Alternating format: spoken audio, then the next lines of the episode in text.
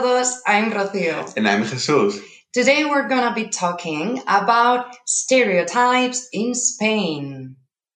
To practice your pronunciation, we encourage you to repeat what we say from time to time. You might even want to note down the words you don't understand and look them up on our website like wordreference.com. Uh, you can read the transcript of this episode whilst listening at languagetalk.com slash podcast. Now, time to switch to Spanish. Muy bien. Bueno, Jesús, hoy tenemos un podcast, un episodio maravilloso. Cuéntame. Vamos a hablar de los estereotipos en España. Un tema muy peliagudo.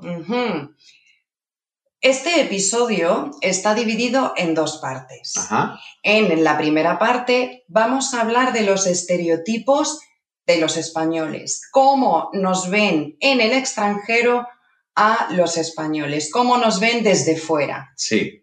Y la segunda parte vamos a hablar de los estereotipos dentro de España, Ajá. según cada zona, cada comunidad. Hmm, Interesante.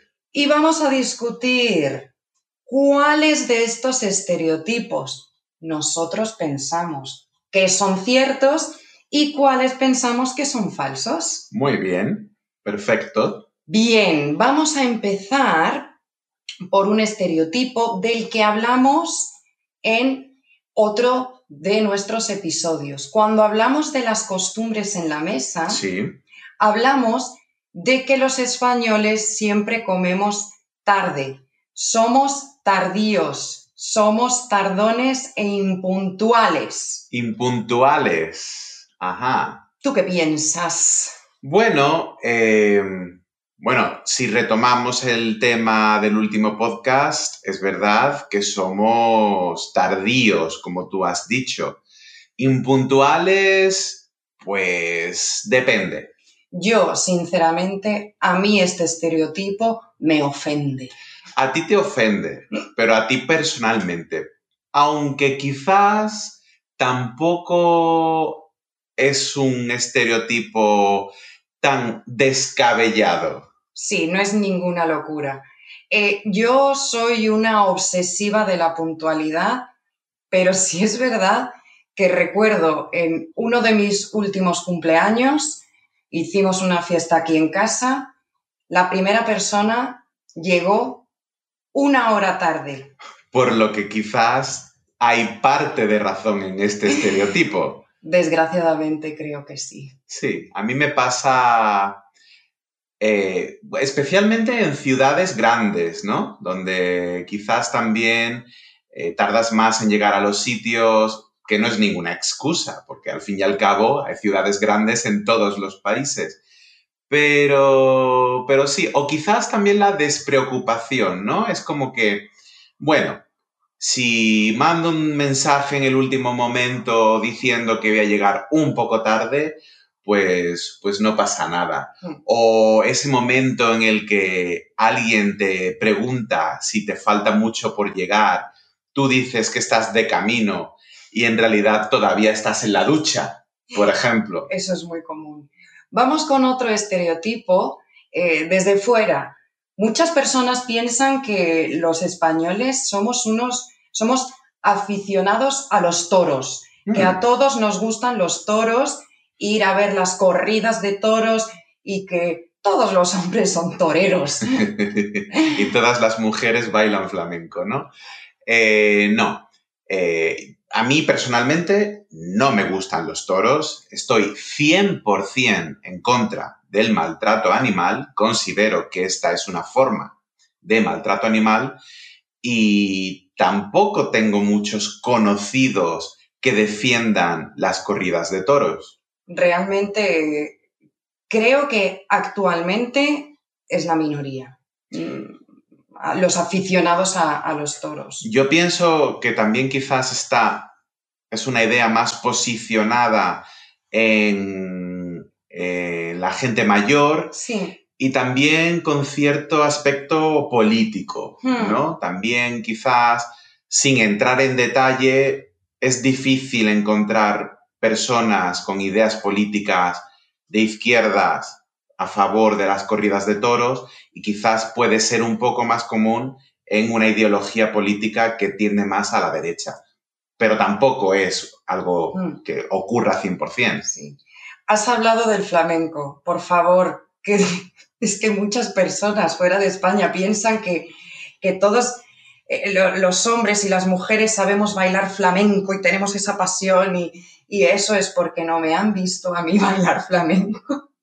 Bueno, ni a ti, ni a mí, ni a, no sé, el 95% de la población española. Sí, el flamenco lo saben bailar los bailadores de flamenco. El resto de los españoles eh, no. Sí, es como decir que todos los argentinos bailan tango, pues mm. probablemente no todos los argentinos bailen tango. Efectivamente. ¿Y el fútbol? Mm, a ver, este ya es un poco más diferente. Es cierto que el fútbol bueno, no podemos decir que es algo español, porque es algo mundial, obviamente, pero en España se vive de una manera intensa. Muy intensa. El fútbol forma eh, parte de nuestra cultura, de nuestra historia y, es una parte muy, muy importante. Hmm. Muy importante. ¿Tienes algo así que puedas reflejar esa importancia en el fútbol? Bueno, cuando hay un partido importante, por ejemplo, Real Madrid-Barça, no hay absolutamente nadie en la calle. Todo el mundo está o en casa viendo el partido o en un bar. Eh, acuérdate, aquella vez, nosotros fuimos una vez al teatro, yo compré las entradas, compré las más baratas. Como normalmente hacemos. Y cuando llegamos no había nadie. Y no, eh, bueno, tenemos que decir que ni a Jesús ni a mí nos gusta el fútbol. Así que no teníamos ni idea de que era un partido importantísimo. Creo que era Real Madrid Atlético de Madrid.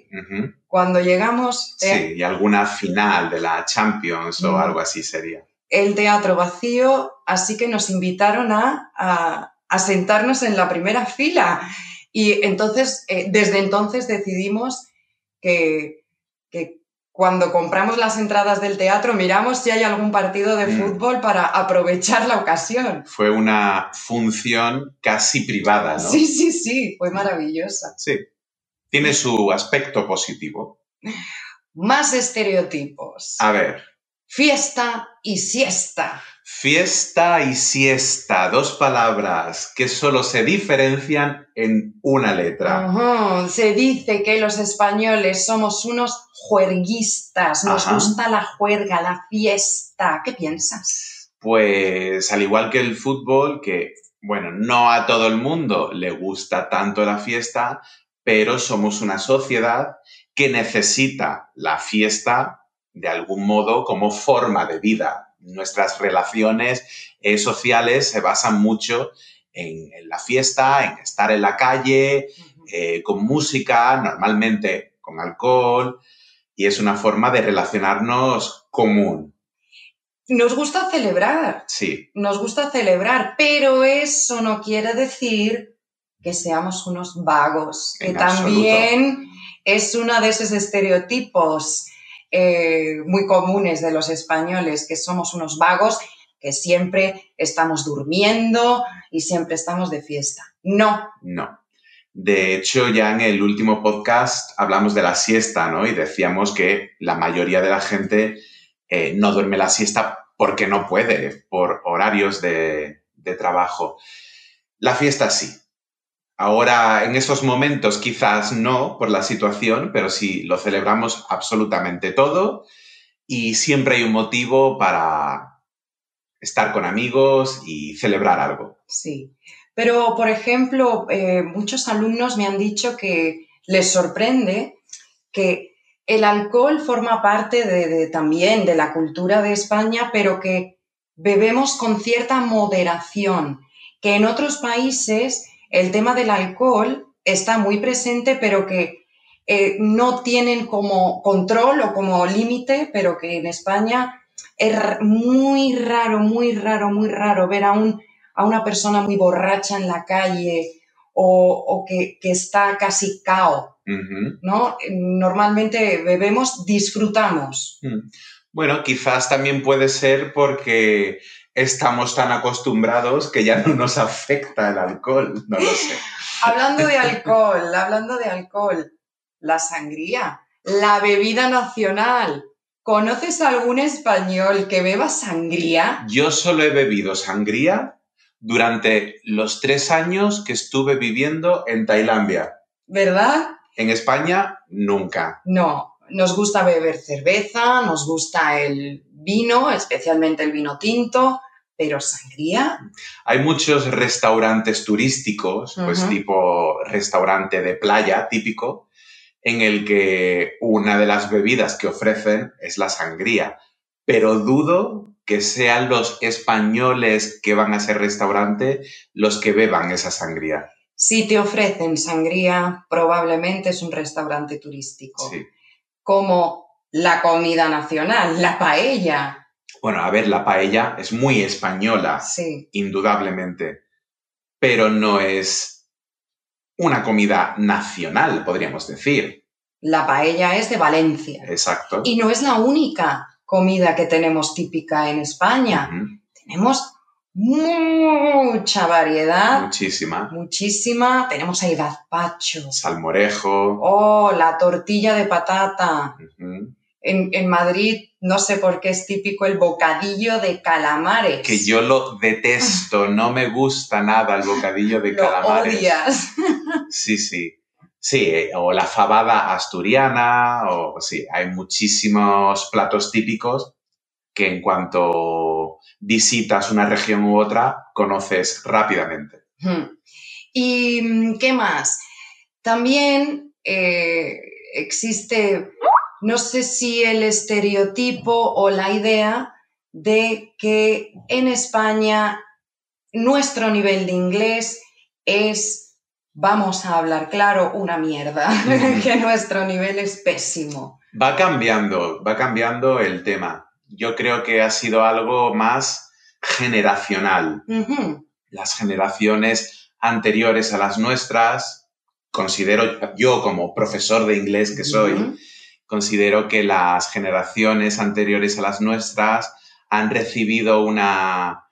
Bueno, primero que antes podías elegir entre estudiar francés o inglés en las escuelas. Mucha gente estudiaba francés, primero por la cercanía del país y segundo porque puede resultar más fácil por la similitud entre los dos idiomas. Y porque no consideraban el inglés un idioma importante realmente. Exacto.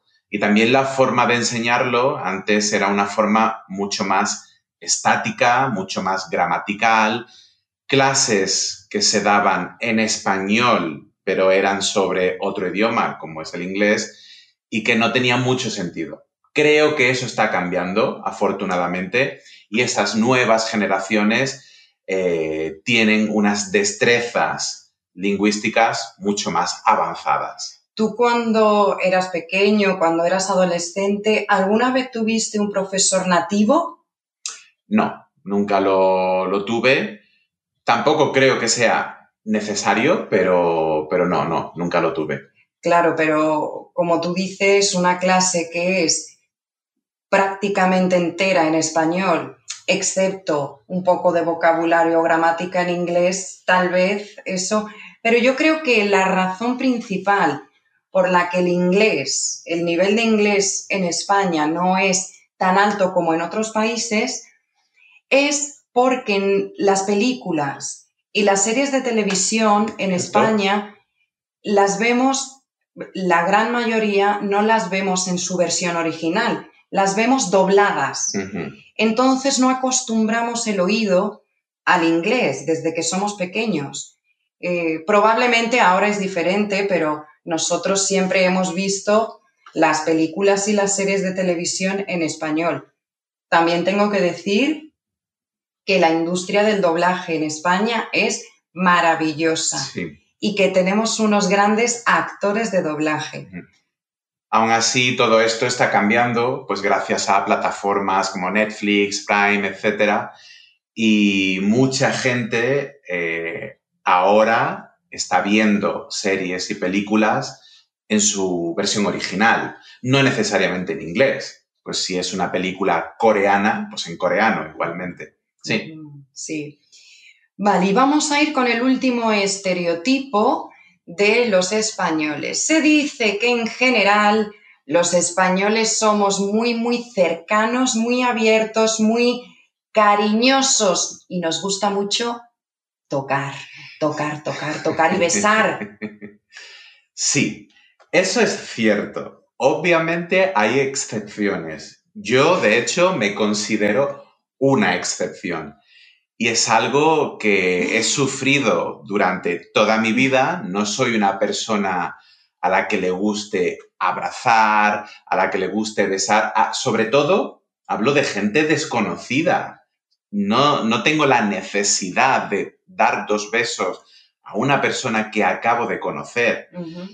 Pero es algo con lo que lucho desde que soy consciente porque en España la gente es muy besucona y muy tocona parece que hables de una enfermedad, es con algo con lo que lucho desde... Sí, bueno, podría ser, creo que no, porque, porque también es cierto que me dejo llevar y que mm. al final, pues, si una persona viene a darte dos besos, no le quito la cara. Mm. Pero también he de decir que dentro de toda la situación que estamos viviendo, en la que la mayoría de las cosas obviamente son negativas, aquí he encontrado algo positivo. Ya la gente no toca tanto, no abraza tanto y mantiene las distancias. Está bien. Para personas como Jesús, eh, esta costumbre que tenemos los españoles de dar dos besos para saludar, para despedirnos, es un infierno y ahora con el COVID te libras, ya no tienes que hacerlo y estás feliz. Exacto. Es muy interesante que tú y yo somos eh, los polos opuestos. Lo sé. Yo soy muy cariñosa, me gusta besar, me gusta abrazar, me gusta tocar. Yo echo de menos esta parte con todo el tema del coronavirus. Sí. Para tu suerte, eso volverá otra vez. No sé, no sé. ¿Tú crees que, vamos a volver a, Yo creo que incluso con más fuerza. La gente está deseando poder volver a abrazar. Yo tengo que admitir, tengo que reconocer que en la situación de que me presentan a un desconocido y yo tengo que dar dos besos, esa parte no me entusiasma, no me gusta mucho. Hmm. Eh, como tú dices, eh, besar a una persona que no conozco mm, no me gusta mucho, pero a mi familia y amigos. Bueno, es diferente. Oh, me encanta. Aún así, creo que deberíamos conservar el golpe de codo o de puño. Está bien. Y la distancia, ¿no? De dos y la distancia, sobre todo. Sí. Muy bien. Bueno, aquí terminamos esta primera parte de los estereotipos en España, en la que hemos hablado de manera general cómo se nos ve desde fuera.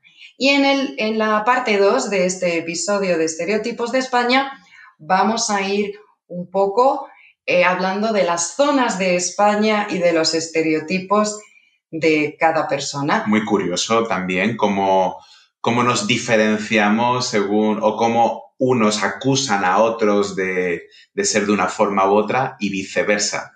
Y vamos a discutir qué, qué pensamos, si son verdaderas o falsas especialmente cuando hablemos de los andaluces, Jesús, y de los madrileños como yo. Que dicen que cuando el río suena, agua lleva. Entonces ya hablaremos de los andaluces.